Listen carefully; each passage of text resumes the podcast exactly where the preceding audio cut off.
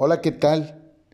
Aquí estamos con otra reflexión más con base bíblica, sin caer en la religiosidad ni tampoco en el fanatismo. Simplemente una reflexión que te ayude a llevar una vida más tranquila, más light, sabiendo que Dios, la palabra de Dios no es una palabra burócrata o una palabra tan complicada como muchas personas nos la han hecho ver. Y déjame decirte que sobre ese punto, pues va muy de la mano lo que hoy quiero hacerte reflexionar. ¿Cuántas veces eh, somos amos y señores de nuestra propia opinión, no aceptando que nos equivocamos? Muchas veces eh, cuando creemos tener una autoridad o un poder, que nosotros mismos nos otorgamos o nos colocamos. Y es verdad, también existen puestos por la misma sociedad, pero en todos cae la necedad. En todos cae en no aceptar opiniones de otras personas. En todos cae que si tu hijo te da una opinión no la aceptas. En todos cae el hacer una tempestad en vaso de agua en cuestiones. Cuando Muchas veces podemos ser nosotros mismos los que podemos darle solución, aceptando y reconociendo que pues también tenemos derecho a equivocarnos y a errar.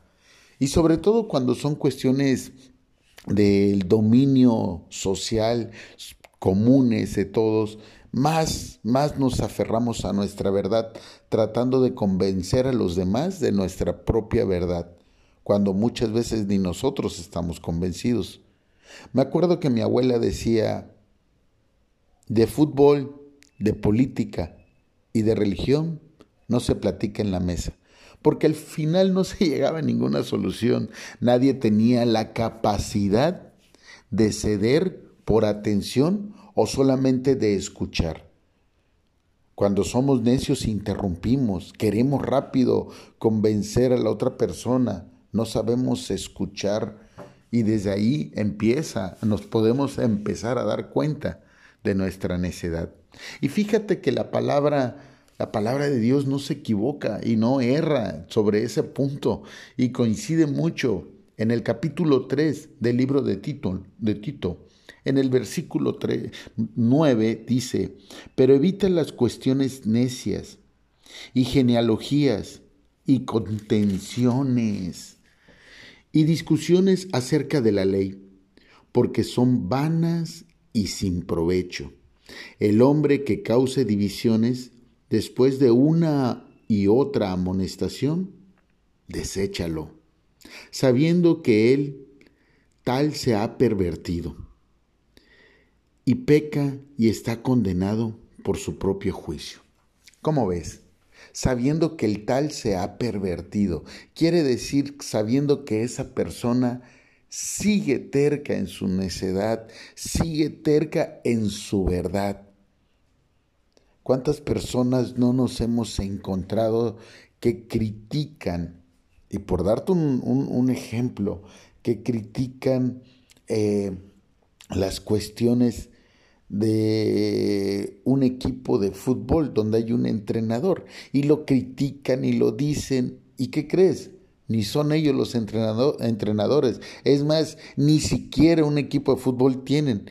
Es más, lo ven desde su tele. Somos tercos, creemos, no damos la oportunidad o no damos la alternativa de que a lo mejor es la mejor opción yo me acuerdo que un maestro de historia en la primaria nos decía, ¿cómo saben ustedes que la decisión que está tomando la autoridad, la máxima autoridad, no es la mejor dentro de un abanico de opciones? ¿Creen ustedes que solamente es su verdad cuando puede haber otras opciones? Nos volvemos necios. Y viceversa. ¿Cómo sabe la autoridad que a lo mejor los subordinados no tienen un abanico de soluciones? Es ahí donde no hay comunicación y es ahí donde unos no se dejan eh, escuchar y donde otros no escuchan. Entonces se vuelve una olla de necios y no se progresa. Y a eso es a lo que caemos muchas veces en la familia, con la pareja, en el hogar, sí, con nuestros padres, en la escuela, en la sociedad. No aceptamos una u otra opinión, no aceptamos que a lo mejor la de nosotros no es correcta al 100%, solamente a un 40%, y a lo mejor tiene alguien otra idea que le agrega ese 20%, otro, otra idea, otro 20%, y otra otra idea, y le agrega ese 10% que falta, y se hace un 100% para lograr una excelente idea.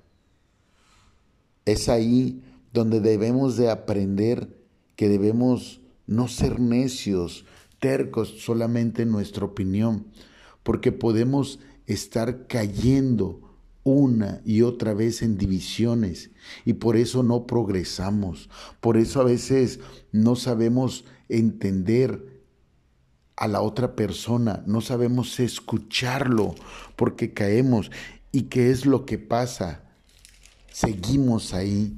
Ahora, si estás viendo que hay una persona que está necia y necia y necia y necia en algo y estamos viendo que ese algo puede afectar a la gran mayoría, quiere decir entonces que debemos de hacernos a un lado.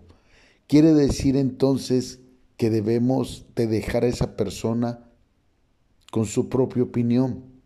Y la palabra no se equivoca. La palabra dice que tarde o temprano, sí, será condenado por su propio juicio. Quiere decir que sus propias decisiones lo llevarán al resultado. ¿De qué? De su juicio. Él mismo obtendrá su propia respuesta, su propio destino. Es ahí donde nosotros debemos aprender a escuchar antes. No vaya a ser que nuestra propia necedad o terquedad nos deje en la soledad, nos deje en el fracaso, nos deje en la hambruna, nos deje en la enfermedad o en la pobreza, nos deje al final del camino en donde nadie quiere estar. Hoy solamente vemos hasta la, lo más lejos de la punta de nuestra nariz por nuestra necedad, pero tenemos que aprender a ver como Jesucristo, más allá de la muerte, más allá, ser visionarios. Te recuerdo mi nombre, Andrés Rivera, y sé que esta reflexión será de bendición. Agradezco, me dejes tus comentarios y bueno, si consideras que puedes bendecir a algún necio por ahí, compártesela.